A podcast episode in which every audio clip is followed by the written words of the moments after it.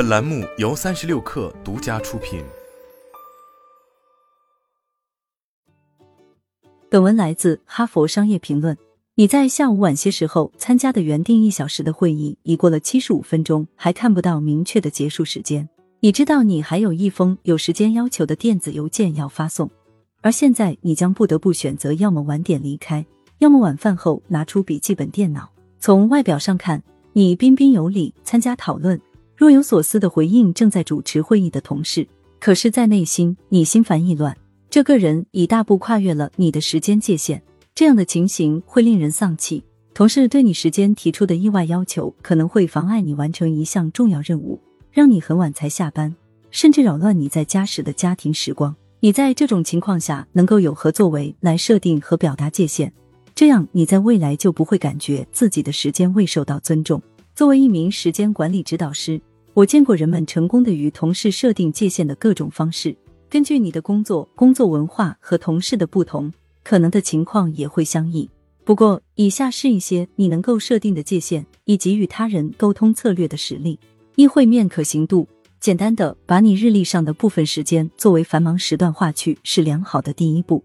寻找你不能会面或不想会面的时间，比如在某个特定时间之前或之后。你可以因为你的通勤时间安排，因为你要送孩子去学校，或者因为你只希望一天的头一段时间里能够专心做事而涂掉日历。这样做的目的是在你的日程安排表上腾出空间，这样别人会认为你很忙，没有时间与他们见面。如果你在那个时间段收到会议请求，那就建议更改时间。如果你没有权利重新安排会议时间，或者会议牵涉更大的群体，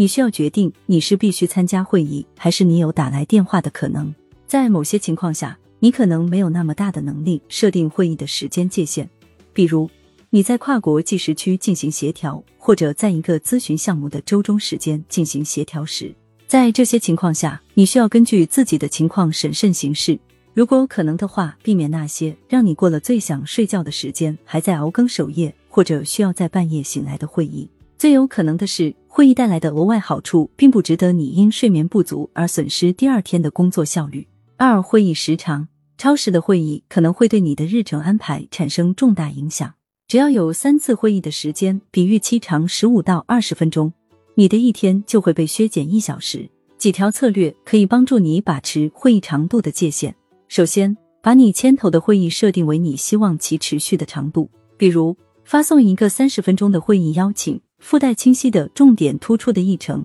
而不是计划一个默认的六十分钟会议。第二，把会议紧挨着安排在一起，这样你就不得不在正确的时间或者提前几分钟结束目前的会议，防止下一个会议迟到。最后，一开始就声明你的意图，比如我在两点三十分的时候要强制止损。因此，让我们确保在那之前最核心的问题都得到讨论。然后，离会议结束还有五到十分钟的时候，你可以声明：我们还有大约十分钟，在我们结束之前要讨论的最重要的事情是什么？在整个会议期间设定步调，对于准时结束会议至关重要。三、专用工作时间对许多人而言，拥有不间断的时间来完成任务成了一个大问题。因此，你必须特别努力的设定这些情形之下的界限。第一道冲锋线就是在你的日历上划出繁忙时间。一些人每周在固定的时间做这件事，比如每周两个早上的九点到十一点。还有的人选择每周根据需要划出完成项目的时间，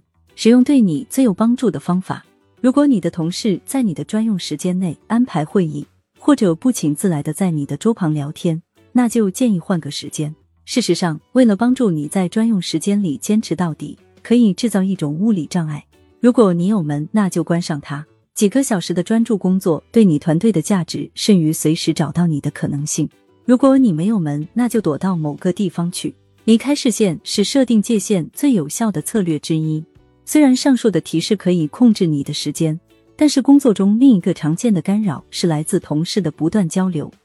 无论是通过电话、在线聊天、电子邮件，还是面对面的交流。你同事与你交流的方式会影响到你对交流破坏程度的感觉。可是通过控制这些信息传达给你的方式，你可以减少他们的影响。比如，在我的业务中，我鼓励我指导的客户主要通过电子邮件与我交流，那样他们可以在一周的任何一天白天或晚上的任何时间与我交流，但是我要直到准备回复的时候才会看到那些交流。通常是在我的办公室，从周一到周五。如果有人通过另外的手段联系我，我通常会用电子邮件回复他们的信息，并且在适当的时候强调，我更喜欢的交流方式是电子邮件。等到下一个工作日才看信息，这时我在晚上和周末不会受到诱惑去回复，也有助于我不去想尚未回复的信函，这样我就可以完全放下工作。即使你不能总是命令别人如何与你交流，许多时候你可以就何时回复设定期望值，比如。你可能在晚上十点钟收到一条与工作相关的短信，但是你可以到第二天早上再回复，或者你可以等到星期一再回复，周末收到信息。当然，在某些情况下，这些界限真的是不可能的，比如你在负责一桩国际货运的途中问题的时候。不过，在许多情况下，信息可以等待，只需通过在你觉得合适的时间范围内回复，